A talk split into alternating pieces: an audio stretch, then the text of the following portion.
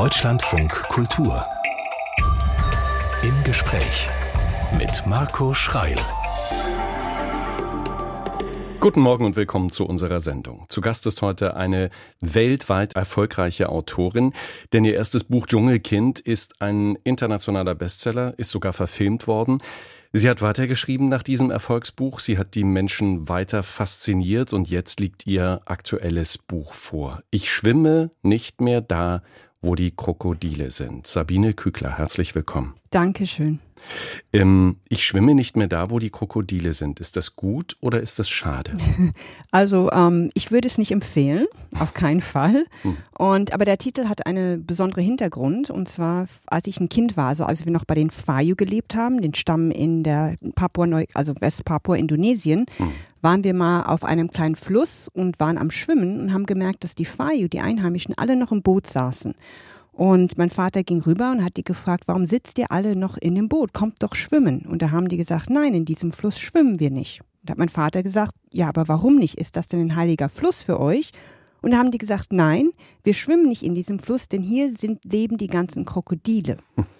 Und wir sind natürlich aus dem Wasser alle gesprungen und als mein Vater sie fragte, warum sie uns das denn nicht gesagt hatte, weil wir waren schon eine halbe Stunde am Schwimmen ungefähr und die haben uns nur beobachtet. Hm. Und da haben, ihn, haben sie ihn angeguckt und haben gesagt, ja, aber Klaus oder Klaus, so wie sie gesagt haben, jeder weiß doch, dass das der Krokodilfluss ist. Und dieser Satz, jeder weiß das doch, das ist doch logisch, ist ein Satz, das mich jahrelang verfolgt hat, als ich dann zurückkam in den Westen oder kam in, kam in den Westen, hm. weil man glaubt immer, weil ich nur so aussehe wie alle anderen, bin ich wie alle anderen oder weiß Sachen. Hm. Und das ist der Hintergrund des Titels. Wir haben viel zu besprechen, viel aufzuklären. Die Autorin Sabine Kügler, die in Nepal geboren wurde und die eben mit den Fayu, die haben Sie gerade schon angesprochen, ja. aufgewachsen ist, einem Stamm in Westpapua wo es eben auch die Krokodile gibt ja. in diesem Fluss, wo man besser nicht schwimmen sollte. Nein. Ein Dschungelkind eben. Die Autorin Sabine Kückler ist zu Gast im Deutschlandfunk Kultur. Frau Kückler, wir müssen ganz vorn anfangen, um Ihre Geschichte, um Ihre Lebensgeschichte genau zu begreifen. Und damit gehen wir noch ein Stückchen vor diese Krokodilflussgeschichte, die Sie uns gerade erzählt haben. 1972 geboren, 25. Dezember in Patan in Nepal. Ja. Das ist so ein spannender Ort, wenn man dem im Personalausweis stehen hat. Ja, und trotzdem stimmt. stockt man so kurz. Wie kam es dazu, dass dieser Ort in Ihrem Personalausweis steht? Ja, also meine Eltern sind vor meiner Geburt schon sagen ausgewandert, also nach Nepal gezogen. Meine Eltern sind ja Sprachforscher mhm. und ähm, ja, und deshalb bin ich in Nepal geboren. Die haben damals mit einem Stamm und mit einem na, Stamm würde man das nicht so sagen, aber ein Dorf gearbeitet, das ganz tief in den Himalayenbergen war. Mhm. Sie haben eine ältere Schwester? Und ja. einen jüngeren Bruder. Sind die auch dort geboren? Nur mein jüngerer Bruder, meine Schwester nicht, nein. Mhm. Ähm, Soweit, so besonders. Wir hüpfen ins Jahr 76, da waren Sie vier Jahre jung und es ging nach Deutschland zurück. Ja. Wieso? Also ähm, wir mussten zurück nach Deutschland aus politischen Gründen. Äh, es war damals sehr viel Unruhe und alle mussten aus das Land verlassen damals. Und wir sind erstmal zurück nach Deutschland gekommen. Und ungefähr anderthalb Jahre später haben meine Eltern dann einen neuen Auftrag bekommen. Mhm. Okay, und dieser neue Auftrag, der startete also 1978 und dann kommen wir in dieses Land, wo es den Fluss mit den Krokodilen gibt. Also genau. es ging nach Westpapua. Wie haben Sie denn diese Zeit als kleines Kind, also Nepal, Deutschland, Westpapua, wie haben Sie das erlebt? Haben Sie schon sowas von hin und her gerissen, heute hier, morgen dort in Erinnerung? Nee, eigentlich nicht. Also ich kann mich nur ein bisschen an Nepal erinnern, aber woran ich mich gut erinnern kann, ist, als wir nach Deutschland kamen, da war ich so, da war ich fünf, fünf da war ich fünf schon. Und ins Kindergarten gehen, nee, Entschuldigung, da war ich drei. Ich war drei. Und dann sollte ich ins Kindergarten gehen und ich kann mich da noch dran erinnern, dass ich mich, dass es alles so fremd war. Mhm. Also da kann ich mich noch dran erinnern, dass die Menschen fremd waren, die waren alle so weiß, weil ich war ja mit diesen einheimischen Kindern in Nepal groß geworden bis zu dahin. Ja, und das war, hm, ich würde sagen, Mini-Kulturschock damals schon. Äh, aber Sie selbst sind ja weiß. Ja, aber das sieht man ja nicht. Man sieht, man merkt es ja nicht irgendwie. Mhm. Was fanden Sie damals als Kind äh, gut und was äh, also jetzt mal diese, diese eine Geschichte mit der Hautfarbe ähm, äh, mal ausgenommen, was fanden Sie nicht gut? Also woran haben Sie sich gestört als Kind? Womit kamen Sie gar nicht zurecht? Also in Deutschland, also das Essen hat mir immer gefallen, bis heute. Also das mhm. Essen fand ich immer ganz toll. Ähm, was ich wo ich Schwierigkeiten hatte, war einfach, dass ich die Kinder hier im Kindergarten viel aggressiver fand, als die, die ich in den Bergen kennengelernt hatte. Mhm. Und natürlich, man war nicht so draußen. In den Bergen ist man ja immer draußen. Und hier in Deutschland wegen, ja, musste man immer drin bleiben. Und das hat mich auch ein bisschen so, es war auch schwierig. Also ich hatte Heimweh nach den Bergen. Mhm. Ähm, äh, wie haben Ihre Eltern Ihnen damals beschrieben, warum die Familie jetzt ausgerechnet nach Westpapua geht? Das weiß ich nicht mehr. Die haben einfach gesagt, wir gehen zu einem neuen Land und ich weiß, dass wir sehr aufgeregt waren. Mhm. Also wir waren natürlich sehr aufgeregt. Heute als erwachsene Person schreiben Sie das in Ihrem Buch ähm, und erzählen das auch. Ähm, Vater erfuhr damals von der Existenz des Stammes der Fayu. Ja. Ähm, was hat ihn daran gereizt? Also ähm, ich, gereizt weiß ich nicht, aber als ich weiß, er hat mir mal erzählt, als er die kennengelernt hatte. Und der hat gesehen, in was für eine Situation sie waren. Und sie haben ihn ja auch sozusagen gefragt. Also die wollten ja, dass er kommt. Das hat ihn irgendwie so berührt. Er hat gesagt, mein Herz wurde so berührt, dass er auch dafür kämpfen musste, überhaupt dahin zu gehen, weil eigentlich war das ja nicht vorgesehen. Der sollte ja nur rein und Informationen sammeln und hat dann auch sehr gekämpft, dass er auch zurückgehen konnte zu diesem Stamm, weil die waren so klein und unbedeutsam sozusagen. Die wollten, dass mein Vater was Größeres übernimmt, aber er wollte die mit den Faye zusammen sein. Ihr Vater, ihre, äh, die gesamte Familie wurde also quasi eingeladen von einem Stamm in Westpapua, um was genau zu machen? Äh, die Sprache zu erforschen. Also es geht ja darum, dass die, das war ja eine sterbende Kultur, ein sterbender Stamm, also eine sterbende Sprache. Und die Sprache wird dann gelernt und in eine Grammatik draus gemacht, sodass es ins, also dass man es so lesen und schreiben runter dokumentieren kann, dass die Sprache nicht verloren geht. Hm. Können Sie beschreiben, was Ihre, was Ihre Eltern, was Ihr Vater insbesondere, wie so ein, wie so ein Arbeitsleben aussah? Wie haben Sie das als Kind beobachtet? Also mein Vater war, mm, also meine Eltern sind ja beide Sprachforscher, aber mein Vater war derjenige, der am meisten so die Sprache gelernt hat. Und es ist ja nicht so, dass man ein Textbuch hat oder dass man ein in dem Sinne Übersetzer hat, ähm, man muss auf etwas zeigen und dann sagen sie ein Wort und dann muss man das auf phonetisch runterschreiben und das muss man von Anfang an machen. Und dann muss man herausfinden, was für eine Grammatik das ist, wie das ist. Und das war ja dazu noch eine Tonsprache. Jetzt eine kann man was? ja eine? eine Tonsprache. Die Fai-Sprache war eine Tonsprache. Zum Beispiel, es gab der Unterschied von Wörtern hat mit dem Ton zu tun, nicht mit der Aussprache. Und Können Sie uns mal ein Beispiel geben? Ja, zum Beispiel die. Man hat die, die, die, die, die. Und das bedeutet Wasser, Messer, ähm, Nase, Zunge. Also es hat so fünf Bedeutungen. Das letzte weiß ich nicht mehr. Mhm. Und, und das heißt, dass nur der Ton die Bedeutung ändert. Und da muss man aber noch herauskriegen, was für Töne das sind, wie viele Töne das sind. Und das war so die, das Job meiner Mutter. Mhm. Und Ihre Eltern waren auch Ihre Lehrerinnen und Lehrer für die Sprache? Äh, nee, das haben wir von den Kindern gelernt. Mhm. Ja. Äh, Frau Kügler, was macht die Fayo, was macht diesen Stamm im Vergleich zu uns generell anders? Also worin, worin unterscheiden wir uns grundlegend von den Menschen dort?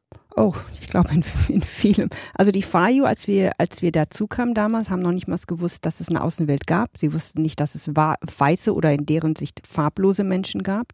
Und sie waren ein, sie waren ein Stamm, das auch noch im Niveau vom Leben sozusagen noch im Steinzeitalter war. Das heißt, sie hatten kein Metall, ähm, sie hatten kein, also sehr wenig Wissen, waren Jäger und Sammler und waren auch zu der Zeit auch in einer ziemlich ähm, schwierigen Kriegssituation. Mhm. War Ihnen dieses Besondere damals schon bewusst? Nein, nein. Also für, für mich war das Welt natürlich als Kind traumhaft. Also man wächst auf dem Urwald mit den Tieren, mit den, mit den Menschen zu. Äh, ich hatte schnell Freunde gemacht und so. Also für mich war es natürlich ein traumhaftes, schönes Leben dort. Aber Sie hatten eine ganz besondere Rolle, das beschreiben Sie im Buch. Sie waren ja. Äh, sechs und Sie wurden nicht als Mädchen, sondern als Junge gesehen und hatten auf diese Art ähm, ganz besonderen Einblick in die Stammeskultur. Ne? Ja, ja, weil normalerweise werden in solchen Kulturen Mädchen und Jungs sehr früh getrennt, also nicht körperlich getrennt, sondern sehr, dass die Mädchen die Frauensachen lernen, die Jungs die Jüngersache. Es hat auch mit der Struktur und des Überlebens zu tun. Aber ich war ja sehr wild und wollte immer mit Pfeil und Bogen spielen und irgendwann mal haben sie gedacht, naja, vielleicht gab es ein Missverständnis und ich sei doch ein Junge und haben mich entschieden, mich das, ja, mich als Jägerin aus oder Jäger auszubilden. Und Sie beschreiben das im Buch, dass diese Ausbildung zur Jägerin zum ja. Jäger ähm, dramatischen Einfluss auf ihr Leben hatte. Was genau ja. heißt das? Ja, das heißt, dass das Jagen nicht damit beginnt, dass man mit Pfeil und Bogen schießt oder die Kunst des Schießens lernt. Es beginnt damit, dass man die Instinkte oder die Fähigkeiten entwickeln kann und die Sprache, wie Sie mir gesagt haben, man muss die Sprache des Urwalds lernen. Und das kann man nur machen, wenn man, wie Sie gesagt haben, ohne die Augen sehen kann, ohne die Nasen riechen kann, ohne die Ohren hören kann. Das heißt, man muss seine Sinne ganz weit entwickeln, dass man alles um sich herum spürt. Wie geht das? Also das, fing, das geht so ein Training, das geht ja über lange, lange Zeit. Das heißt zum Beispiel, die haben mich dann in den Urwald reingesetzt oder gestanden. Ich musste stehen und dann musste ich ähm, mich auf die bestimmte Geräusche fokussieren. Und und die mussten sagen, zum Beispiel schon eine Mücke. Ich musste erkennen, ob eine Mücke äh, Angst hat, ob eine Mücke hungrig ist. Also allein schon einem Geräusch der Mücke musste man schon erkennen, wie es mit dieser Mücke so geht, sozusagen. Und das mit allen Geräuschen, mit Vögeln, mit Tieren, mit allem. Und das, das war so das Erste. Dann ging es um das ähm, es zu hören, dann ging es um das Riechen, dann ging es, ging es um das Fühlen und so hat sich das alles so entwickelt. Mhm. Was bringt das für Vorteile? Also ähm, die Geschichte mit der Mücke, das könnten Sie mir vielleicht irgendwann mal beibringen. Dann würde ich vielleicht nachts das ein oder andere Mal weniger um mich schlagen. Ja. Ähm, aber wofür ist das wichtig, dass Sie, wie haben Sie gesagt, ohne Augen sehen können, ohne Ohren hören können, ähm, dass Sie etwas fühlen können, ohne es zu berühren? Weil das da ist, also das Leben im Urwald basiert auf das Spüren, weil man muss sich vorstellen, das ist ein riesiger, riesiger Urwald, der ist ja hundert von Kilometer groß und jetzt soll man dort ein Wildschwein finden. Hm. Und es geht auch ums Überleben. Zum Beispiel, wir haben schon, ähm, ich habe schon einen Tag vorher gewusst, es kommt ein Erdbeben am nächsten Tag. Und das hat Nein. mit dem, ja, weil das, das ist ganz logisch eigentlich. Es gibt, es gibt immer kleine, was sagt man im Englischen, Tremors, also kleine Bewegungen in der Erde und die Tiere reagieren darauf die Insekten und Tiere. Und diese Reaktion, die lernt man dann und man sagt, oh, da ist was. Und deshalb weiß man schon, oh, da kommt ein Erdbeben am nächsten Tag. Welches Insekt kann Ihnen das zeigen? Das sind, das sind ähm, meistens die Frösche. Also Frösche sind ganz guten Indikator dafür. Und die Tiere, die in der Erde selbst leben. Das was? merkt man. Zum Beispiel, man merkt auch plötzlich, dass die Ameisen alle hochkommen. Okay. Oder bestimmte Insekten. Dann weiß man, oh, das hat was mit der Erde zu tun. Die Insekten kommen alle hoch, also die Ameisen. Ja. Und was machen die Frösche? Die Frösche, die haben eine andere, die sind weder ruhig, also wenn Frösche ruhig sind, dann weiß man, dass es eine Katastrophe kommt, also was Schwereres kommt, Größeres kommt. Und kurz vor dem Erdbeben, so bis so eine halbe Stunde vorher, dann ist der ganze Urwald still. Dann hat man gar nichts mehr. Das sind auch die ganzen Tiere still. Und dann weiß man, okay, es geht gleich los. Und äh, die machen auch ein andere Frösche, auch wenn sie was spüren, machen auch ein anderes Geräusch. Oder wenn ihre Umgebung gestört wird von irgendwas, dann machen sie auch eine andere Art von Geräusch. Dann ist das ganz so, die ganze Symphonie ist auch plötzlich nicht mehr genannt, ganz wie es normalerweise ist. Und mhm. dann weiß man, okay, da passiert gerade was.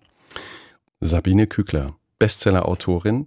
Sie ist in Westpapua aufgewachsen, im Stamm der Fayu. Wir haben gerade schon darüber gesprochen, was sie beigebracht bekam. Ich würde noch mal in diese Situation eintauchen, zu lernen, wie man Insekten wahrnimmt, wie man wahrnimmt, wann womöglich ein Erdbeben auf einen zukommen kann. Sie haben gesagt, man hat sie da einfach in den Wald gestellt. Ja.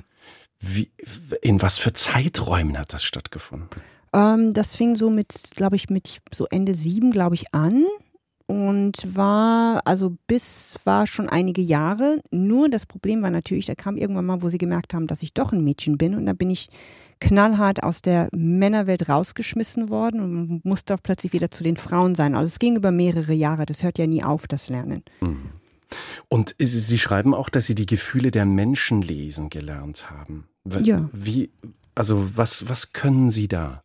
Also es ging natürlich, wenn man seine Instinkte entwickelt, was natürlich für den Urwald wichtig ist. Auch die Kommunikation geht ja nicht über Wörter unbedingt mit, mit den Stämmen. Das geht ja ganz, ganz stark über das, was man sieht in einem anderen Menschen, was man spürt. Zum Beispiel jemand sagt, wenn man jemand sagt, kannst du das für mich machen, dann kann ich sofort spüren, ob er ja oder nein sagt. Und, äh, und das geht ja übers Spüren von einem Menschen. Das heißt, wenn Menschen da sind und die sind sehr happy oder sehr deprimiert oder belastet oder nicht oder so, das spürt man dann einfach. Das ist so eine Energie oder Atmosphäre, die man halt spürt. Mhm. Sie waren, wenn ich das richtig überschaue, ungefähr zehn Jahre dort bei den Fayo. Ja. Warum war es irgendwann vorbei? Ja, also es fing natürlich damit an, dass ich auf Platz nicht, meinen Platz nicht mehr so hatte, weil es ist so, dass das Jagen auch so ein Jagdadrenalin hervorruft und auch plötzlich fand ich mich in einer Welt mit den Frauen, wo ich mich nicht so wohlgefühlt habe. Und da kam natürlich die Frage, wo gehöre ich eigentlich hin? Da mhm. fing eigentlich alles an, da kamen noch ein paar Sachen dazu, da kam noch der Teenageralter dazu. Und äh, mein Onkel hatte angeboten, mich nach in die Schweiz zu schicken auf dem Internat. Und da war das natürlich für mich damals, habe ich gesagt, naja, vielleicht gibt es da draußen irgendeinen anderen Stamm, wo, wozu, wo ich gehöre. Und mhm. habe das dann das Angebot angenommen. Äh, wenn Sie dieses Jagen nochmal ansprechen, das dürfen Sie sehr gern auch erwähnen. Das habe ich beim Lesen als boah, sehr martialisch, sehr heftig wahrgenommen. Beschreiben Sie mal bitte, wie das war mit Pfeil und Bogen als junges Mädchen dann ja doch durch den Busch zu laufen und zu spüren, da ist was. Ja, also das, ich, ich war noch nicht alt genug damals, um große Tiere zu jagen. Also wir haben meistens nur geübt an kleineren Tieren, haben natürlich immer alles gegessen, was wir, was wir erledigen konnten. Und für mich war das so, dass beim Jagen so eine Jagdadrenalin ausgelöst wird, meistens durch den Geschmack vom Blut im Mund. Ist natürlich für viele hier sehr schwer zu verstehen, aber es hat auch einen Hintergrund dahin, da, dafür, dass es geht um Überleben im Urwald. Und wenn man dieses Hai, wenn man kommt ein Hai, ein richtiges Hai, und das braucht man, erstens braucht man diese fast eine übermenschliche Energie, um überhaupt jagen zu gehen, weil das sehr, sehr viel menschliche Kraft braucht, auch Ausdauer. Und das Zweite ist, wenn man das, wenn man dieses Wunsch nach diesem Hai nicht hätte, dann würde man auch nicht mehr jagen gehen wollen. Und dann würde natürlich der Mensch aussterben. Also das hm. hat ja alles eigentlich mit den mit Instinkten, mit Urinstinkten, mit dem archaischen Überleben zu tun, dass man dann auch den Wunsch hat, jagen zu gehen, weil man das Hai haben will, weil freiwillig würde das keiner machen wollen. Und was haben Sie alles erlegt? Also ich klar war so kleinere Tiere. Das fing an mit, mit Insekten bis hin dann zu, zu Vögeln, bis hin zu Mammals, also Laratten und sowas, was immer wir halt eben im Urwald gefunden haben. Ich habe natürlich auch Tiere leidenschaftlich gesammelt und gezüchtet, aber das waren so alles, alles, was irgendwo, was man schießen konnte, da haben wir immer halt geübt. Mhm. Und dann haben Sie das gerade schon angedeutet. Also es ging zu Ende, weil ähm, sie irgendwie erkannt wurden als junge Frau und dort in diesem Stamm irgendwie nicht mehr, kann ich sagen, akzeptiert wurden und äh, irgendeine Lösung her musste? Nee, akzeptiert war nicht das Problem. Die haben einfach gesagt, die haben mir die Pfeil und Bogen weggenommen, haben gesagt, du bist ein Mädchen. Äh, du, du, du, oder bist eine Frau, geh zu den Frauen, du gehörst hier nicht hin. Und äh, dann saß ich mit den Frauen, habe mich natürlich geärgert, weil ich wollte lieber jagen gehen. Und das waren so mehrere Sachen, da kamen auch noch andere dazu. Aber da habe ich mich, also akzeptieren haben sie mich schon, aber halt nicht in der Männerwelt. Und ich habe mich sehr, ja, ich habe mich angefangen zu fragen, wo ich gehöre ich hin. Mhm. Und dann ähm, haben Sie das für sich selbst entschlossen, ich gehöre in ein Internat in die Schweiz oder hat Ihnen jemand dabei geholfen? Nee, nee, nee, das war meine eigene Schall. Also meine Eltern waren nicht so happy darüber, aber ich habe irgendwann mal so lange rumgemeckert und gebettelt, bis sie eigentlich dann nachgegeben haben. Wie haben Sie diese Ankunft in der Schweiz, in diesem schönen, äh, sauberen, ähm, bergreichen, ähm, reichem Land erlebt? Also es war für mich natürlich sehr spannend. Also es war für mich, als ob man, ja, als ob man fast in einem Himmel hineinkommt auf eine Art und Weise. Wenigstens das, was da äußerlich war. Ich war fasziniert. Ich war natürlich, ich hatte natürlich den Westen schon mal gesehen. Es war nicht so, dass ich noch nie in Deutschland oder Europa gewesen war. Nein, Schweiz war ich noch nicht, aber in Deutschland war ich schon.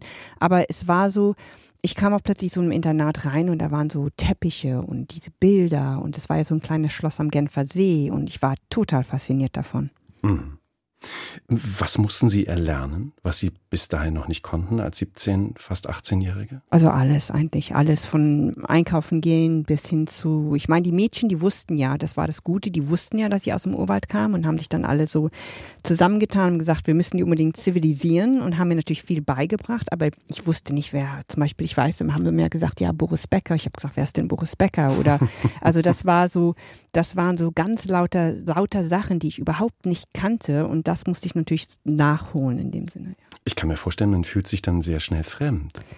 Ähm, also die erste, erste Jahr nein. Also war, da war es ja noch spannend, weil ich war am Lernen. Aber später, als ich dann mich doch integrieren musste, da, da, war, da fing eigentlich alles an. Also als ich das Internat verlassen habe und mich auch plötzlich in einer Welt befand, wo ich dachte, dass ich sie kannte, weil ich wusste ja, wie man jetzt über die Straße geht und wie man, was ein ATM ist und so.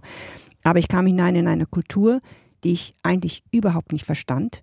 Und ja, und da fing eigentlich diese ganzen Schwierigkeiten und auch Kulturschock an. Wenn Sie den ATM ansprechen, also den Geldautomaten, Sie hatten ja aber in, den, in der Dekade davor wahrscheinlich mit, mit Finanzen, mit Geld so nie irgendeinen Kontakt. Wenig, also schon, also in der Hauptstadt Jaipura, aber das ist anders wie hier. Also man erstens handelt man alle Preise und da habe ich auch mit 17 oder mit, da war ich 18 schon versucht, im, nee, 17 war ich, da habe ich versucht im Supermarkt mit der Kassiererin die Preise zu verhandeln, weil ich kannte das ja nicht anders. Und dann haben die Mädchen natürlich gesagt, das kannst du nicht machen. Und ähm, das kann ich aber, dass das Leben von Geld sozusagen zum Teil auch ähm, ja reguliert nicht, aber dass man Geld braucht zum Leben und so, das kannte ich natürlich nicht, weil im Urwald wächst ja alles. Mhm. Ich frage das, weil Sie es im Buch schreiben, dass in der Schweiz so eine menschliche, zwischenmenschliche Nähe entstand. Sie haben Ihren ersten Mann kennengelernt dort. Ähm, ich, kann ich fragen, wie kompetent Sie in Sachen Zwischenmenschlichkeit, Liebe, Zärtlichkeit, Sexualität in dieser Zeit waren? Hm, weiß, habe ich nie drüber nachgedacht. Ähm, wahrscheinlich schon ein bisschen anders, weil meine ganze Kultur, mein, meine Emotionen waren ja alles eigentlich mehr auf dem Stammesleben basiert. Ich wusste natürlich viel von meinen Eltern. Ich war ja auch von meinen Eltern geprägt. Aber ich hatte ein bisschen eine andere so, ja, Denkweise, weil man heiratet ja nicht so unbedingt außer Liebe im Urwald. Man heiratet mehr durchs Überleben. Aber ich hatte zu der Zeit auch schon sehr, sehr viel Angst und war komplett überfordert eigentlich. Also damals schon sehr komplett überfordert. Mhm. Sie wurden schwanger mit 18 und ähm, als ich das Buch gelesen habe, mich in Ihre Lebensgeschichte reingelesen habe, hatte ich das Gefühl, ähm, dass Sie etwas gesucht haben, was sie nicht finden konnten, weil sie haben dann irgendwie auch ein zweites Mal geheiratet, auch noch Ehe Nummer drei gehabt. Sie haben vier. Nee, Nummer zwei. Ich habe nicht drei Ehen gehabt. Äh, okay, aber sie haben vier Kinder. vier Kinder. Ja. Ähm, und äh, ist es, ist es genau diese, diese Geschichte, die Sie erzählen, dass, dass diese Zwischenmenschlichkeit in der Wildnis etwas anderes bedeutet als in unserer Gesellschaft? Ich glaube schon, ja. Also teilweise ja. Ich meine, ich bin ja nicht die Einzige, die geschieden ist hier. Mhm. Ähm, es, es, es, hat eine Rolle gespielt, definitiv mit der ersten, ja, definitiv. Ähm, weil ich da, ja, total erstmal sehr Angst hatte und zweitens Sachen gespürt habe. Und auch nicht, es war so, man muss sich vorstellen, es war so, als, als, wenn man plötzlich blind wird. Im Urwald konnte ich ja alles sehen, weil alles ging ja durch das Gespür. Und dann kam ich in eine Welt, die ich überhaupt nicht mehr lesen konnte. Ich konnte die Emotionen sehen, aber ich konnte die Menschen habe ich nicht mehr verstanden. Ich habe die Umgebung nicht verstanden und ich war blind. Ich war wie blind und wusste nicht, wo ich hingehen sollte, was ich machen sollte und habe das ja auch selbst nicht verstanden. Wenn ich es verstanden hätte, dann wäre wär ich natürlich anders mit der Situation umgegangen. Aber ich dachte, weil ich so bin wie alle anderen, weil mein Reisepass sagt mir, ich bin Deutsche, dann muss ich ja so sein wie alle anderen. Die Autorin Sabine Kügler ist unser Gast, aus, aufgewachsen in Westpapua im Stamm der Fayu, zurück in die Zivilisation, unter anderem in die Schweiz, das haben wir gerade schon gehört, Ausbildung, äh, Stipendium. Was hat sie dann äh, Mitte, Ende der Nullerjahre angetrieben, wieder zurück in den Dschungel zu gehen? Also es war, ich bin zum ersten Mal zurück, das war 2006. Ich hatte ja Dschungelkind, das Buch Dschungelkind geschrieben mhm. und hatte dann die Möglichkeit zurückzugehen, war auch bei den Fayu und war dann die Jahre danach also öfters im Urwald, sei es in Westpapua oder in Papua-Neuguinea gewesen. Und ja, und habe versucht, da irgendwie so zwischen den zwei Welten zu leben. Mhm. Wie hat man Sie dann als Erwachsene, Anfang, Mitte 30-Jährige aufgenommen? Mm, also die Fayu selbst, für die, die haben sich wahnsinnig gefreut. Und ähm, es ist ja so bei den Fayu, also bei vielen Stämmen, out of sight, out of mind, wie man im Englischen sagt. Wenn also man aus da den ist, Augen, aus dem Sinn? Aus dem Augen, aus dem Sinn, ja. Wenn man da ist, existiert man. Und wenn man nicht da ist, existiert man nicht. Und deshalb, als ich kam, war es so, als ob ich ja vor einer Woche weggegangen war. Also die haben sich natürlich, ich habe mich natürlich verändert. Die haben sich sehr gefreut, haben mir aber sehr, sehr große Vorwürfe gemacht dass ich die Kinder, also meine Kinder nicht im Urwald großziehe, weil das Welten da draußen sei ja so gefährlich. Und da haben die mir ziemlich Vorwürfe gemacht. Okay, das haben Sie nicht verstanden, dass Sie Ihre Kinder nicht dorthin bringen, wo Sie aufgewachsen sind. Nee, die haben das nicht verstanden, weil die gemeint haben, das sei doch viel sicherer im Urwald. Die Welt draußen sei ja so gefährlich. Und hm. ja, und das war so. Irgendwo zwischen diesen Welten, zwischen dieser Dschungelwelt und der europäischen Zivilisation, sind Sie erkrankt. Ja. Können Sie nachempfinden oder nachverfolgen, wann es wie wo passiert sein könnte? Genau weiß ich nicht. Ich weiß nur, dass es war, glaube ich, Ende 2007, Anfang 2008, da habe ich zum ersten Mal gemerkt, dass irgendwas ungewöhnlich ist, weil ich immer so monatlich immer so eine zwei Tage die Grippe hatte. Mhm. Aber und es wurde immer eigenartiger, weil am Anfang habe ich immer gedacht, ach, ich bin müde oder ich habe nur die Grippe bekommen, aber ich habe gemerkt, dass es jeden Monat anfing, ich habe einen Rhythmus gemerkt. Mhm. Und da, das habe ich da zum ersten Mal gemerkt, aber erst, aber erst, glaube ich, 2008 die ersten, also Ende, die ersten Ärzte aufgesucht. Ähm, Sie beschreiben das im Buch, dass Sie wirklich viele Ärzte aufgesucht haben. Also Sie sprechen ja. von den klassischen Medizinern, vom Tropeninstitut, ähm, Heilpraktiker. Sie sind zu Ärzten ins Ausland gefahren. Ähm, was hat Sie dann dazu getrieben, dorthin zu fahren, wo Sie mutmaßlich ja vielleicht sowas irgendwie aufgenommen haben könnten? Also wieso dann wieder zurück in den Dschungel? Naja, weil ich mir dachte, wenn ich es dort bekommen habe, dann gibt es vielleicht jemanden, der dort ein Heilmittel hat, weil die, also die Medizin, die westliche Medizin, die waren am Ende, die wussten es nicht mehr. Die haben vermutet, was es war, aber das ist ja bekannt, dass es in den Tropen noch viele Krankheiten gibt, die auch unbekannt sind.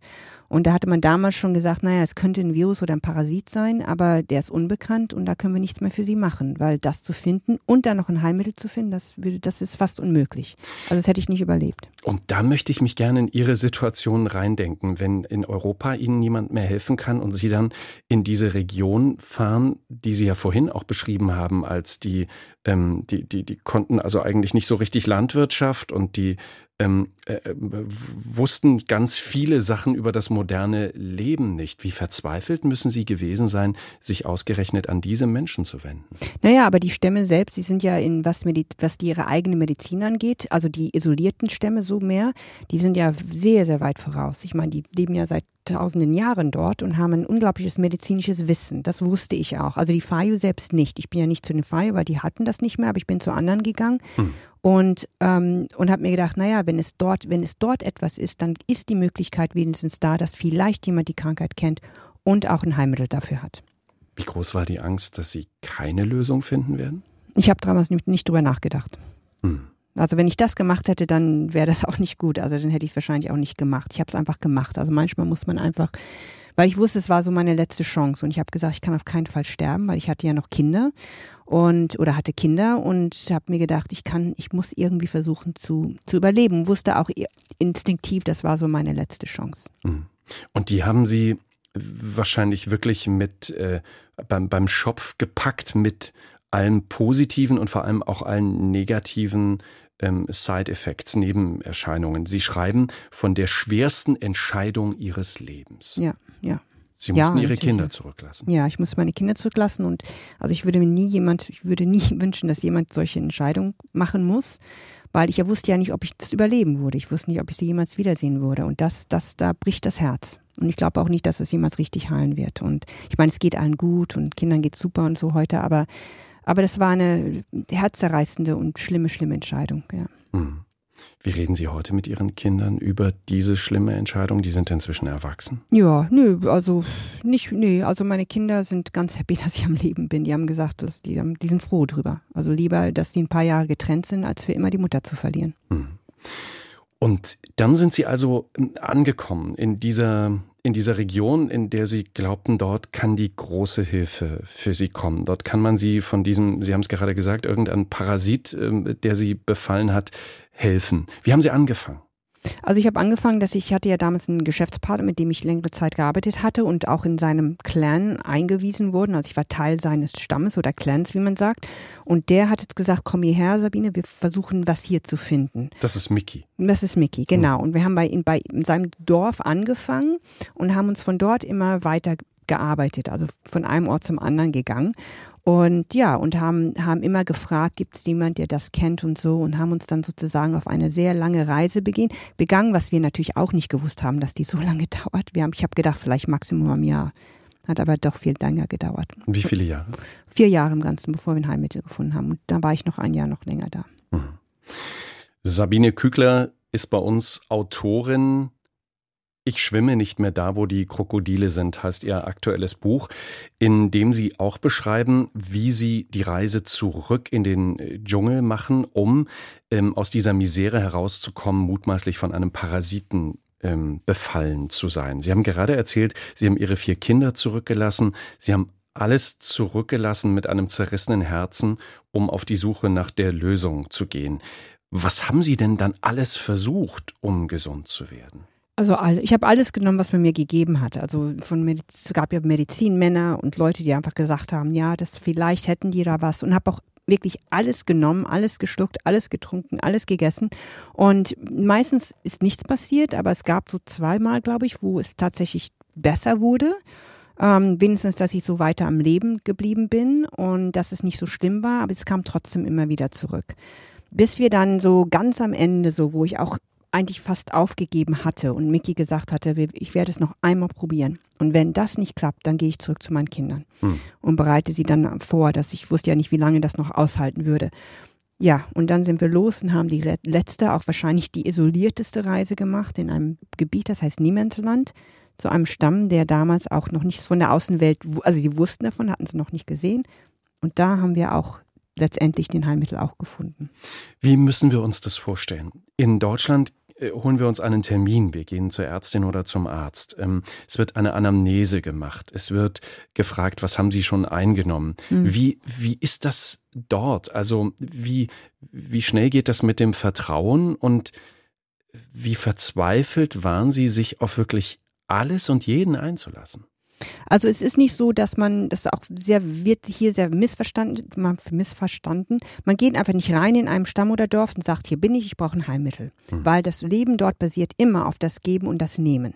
Das heißt, wir müssen erst denen was geben. Und da ich und Miki sehr in Agrikultur gearbeitet haben, haben wir denen geholfen mit ihren Gärten, mit ihren Plantagen und so.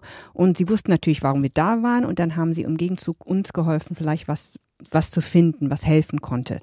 Und ähm, ja, und dann habe ich was genommen und dann haben wir gewartet und wenn es nicht funktioniert hat, dann hat meistens jemand gesagt, ja, probiert es doch da, geht doch dahin und dann sind wir zum nächsten Ort gegangen und haben genau dasselbe wieder gemacht. Mhm. Also es war so ein Prozess des Vertrauens, des Nehmens und des Gebens. Und dann gab es dieses eine Mittel, das gewirkt hat. Ja, das war aus einer Baumrinde, also zwei Baumrinden. Ähm, letztendlich war, man nannte das Blutbaum, weil wenn man reinschneidet in der Baumrinde, dann kommt ein roter Saft raus oder roter Harz. Ähm, was nachhinein wissen wir heute, es war ein Gift. Also die haben mich eigentlich komplett vergiftet, um mich wieder zu heilen. Mhm. Und daran bin ich auch fast gestorben. Also da habe ich drei Tage so die schlimmsten Sachen, also schlimmsten Schmerzen, die man sich vorstellen kann, durchgemacht und bin auch fast gestorben. Also ich war wirklich am Rande des Todes. Mhm und bin aber dann doch wieder zurückgekommen und bin dann über die, es hat ungefähr noch ein Jahr danach gedauert, bis ich also wieder zur Stärke war, weil mhm. ja, ein ganzer Körper wurde da vergiftet. Also waren Sie am Ende vier Jahre unterwegs? Ja. Ähm, um wieder gesund zu werden. Fühlen Sie sich heute gesund? Ja, ja. Habe auch jetzt Untersuchungen gemacht und die haben gesagt, ich hatte Gesundheit von einer 35-Jährige. Also sehr erstaunlich, dass in meinem Alter, ich bin jetzt, ich werde jetzt 51, dass in meinem Alter ich überhaupt keinen Mangel an nichts habe. Also das haben alle sehr erstaunt. Das hatte man nicht erwartet. Mhm. Jetzt sind Sie von diesem Stamm ausgeschlossen worden. Mm, oder ja, Sie, ja. Sie können da nicht mehr zurück, weil, auch nee. das beschreiben Sie in Ihrem Buch, etwas passiert ist, was man fast nicht glauben möchte. Nämlich in dieser Situation, in der Sie wirklich sterbenskrank waren, haben Sie ähm, einen richtigen Fight mit Ihrem Geschäftspartner, mit Mickey gehabt. Ja. Was ist passiert? Wie konnte das passieren? Nee, das war danach. Da war ich ja schon besser. Es, ist, es gab eigentlich zwei Gründe. Das erste ist, dass ich da gefragt habe, ob ich wieder jagen gehen kann. Und in einem Stammessystem dürfen Frauen nicht jagen. Die haben es aber zugelassen, haben aber auch gesagt, ich sei weder Mann noch Frau, weil die haben natürlich gespürt, dass ich das Jagdadrenalin habe. Und alles, was in einem Stamm Unruhe bringt, ist eigentlich nicht so sehr gerne gesehen. Die haben es aber damals akzeptiert, aber als es mir so besser ging, haben die gesagt, naja, jetzt müssen wir mal langsam los und Mickey hat immer mehr Druck gemacht. Aber ich war zu der Zeit so tief vertieft im Urwald. Ich habe ja meine Identität aufgegeben, das wird auch im Buch beschrieben, warum und weshalb, was das mit dem Überleben zu tun hat hatte meine Identität aufgegeben und habe mich verloren in der Natur. Also ich bin richtig so tief hinein und hatte Angst. Ich hatte so Angst zurückzugehen und Mickey hat immer mehr und mehr Druck gemacht. Wir müssen weg, wir müssen weg, wir müssen weg. Und irgendwann mal ist das natürlich so dermaßen eskaliert und da habe ich das gemacht, was eigentlich nicht so ungewöhnlich ist. Also ähm, habe ihn dann angeschossen mit dem Pfeil, aber nur im Bein. Und, Sie, ja. lächeln jetzt drüber. Sie haben ja, quasi Ihren, Ihren äh, jahrelangen Beschützer ja attackiert. Ja, aber das ist, das ist auch wieder ein großes Missverständnis. Wenn ich ihn beleidigt hätte oder ihn gedemütigt hätte oder ihn bloßgestellt hätte, das hätte mir mein Leben kosten können. Mhm. Das ist in einem Stammeskultur, in der melanesischen Kultur letztendlich viel, viel schlimmer, als jemand rein reinzuhauen oder anzuschießen. Mhm. Ähm, war auch eine Schutzreaktion von mir auch, aber, aber das war so, das war, für mich wäre es viel schlimmer gewesen, wenn ich ihn beleidigt hätte. Also wenn ich ihn bloßgestellt hätte oder geschämt hätte, dann, dann wäre das für mich schlimm geendet, ja. Frau Kügler, jetzt leben Sie in Hamburg. Wie kommen Sie mit ähm, dieser, ich sag mal, menschlichen Grundausbildung, was Sie uns auch jetzt gerade erklären über, über zwischenmenschliches ähm, Verhalten, was Ihnen beigebracht wurde. Wie kommen Sie damit klar heute? Ja, man muss sagen, man muss so sehen, dass ich fast, fast wie zwei Menschen bin. Also wenn ich dort im Stamm bin, bin ich ja nicht deutsch. Ich benehme mich anders, ich reagiere anders, ich bewege mich anders, ich, ich bin komplett anders. Wenn ich in Deutschland bin, bin ich Europäerin. Und ich habe gelernt, mich so in den zwei Welten so zurechtzufinden. Und äh, die Emotionen sind hier anders, ich kleide mich anders, ich benehme mich anders, weil man muss sich anpassen, sonst würde man nicht überleben. Und das habe ich inzwischen auch gut gelernt. Gibt es noch irgendetwas, wovor Sie Angst oder Respekt haben? Ähm, hier nicht mehr, nein. Also ich habe durch die, durch das Verständnis, auch durch das Buchschreiben, habe ich natürlich auch vieles, vieles verstanden. Auch das, die Rückkehr dort habe ich auch zum ersten Mal verstanden, warum ich so bin, wie ich bin und habe dadurch so einen innerlichen Frieden gefunden und habe auch gesagt, also es ist, meine Kinder sind ja hier und ich werde auch hier bleiben in der westlichen Kultur und habe da, ja, habe damit Frieden gefunden, ja. Für wie viele Bücher reicht Ihre Lebensgeschichte noch? Ich weiß es nicht. Ich hoffe, es ist mein letztes, aber ich habe letztes. Also ich plane keine Bücher mehr. Nein. Ich wollte dieses Jahr auch nicht schreiben. Also das war, das war ein ziemlicher jahrelanger Kampf, bis ich eigentlich gesagt habe, okay, ich mach's. Hm. Ich schwimme nicht mehr da, wo die Krokodile sind. Sabine Kügler, Erfolgsautorin, zu Gast bei uns im Deutschlandfunk Kultur. Ich wünsche Ihnen von Herzen, dass ähm, in diesem dann doch neuen, selbstgewählten Leben ähm, alles so wird, wie Sie sich's vorstellen. Dankeschön. Ja, herzlichen Dank für den Besuch. Dankeschön.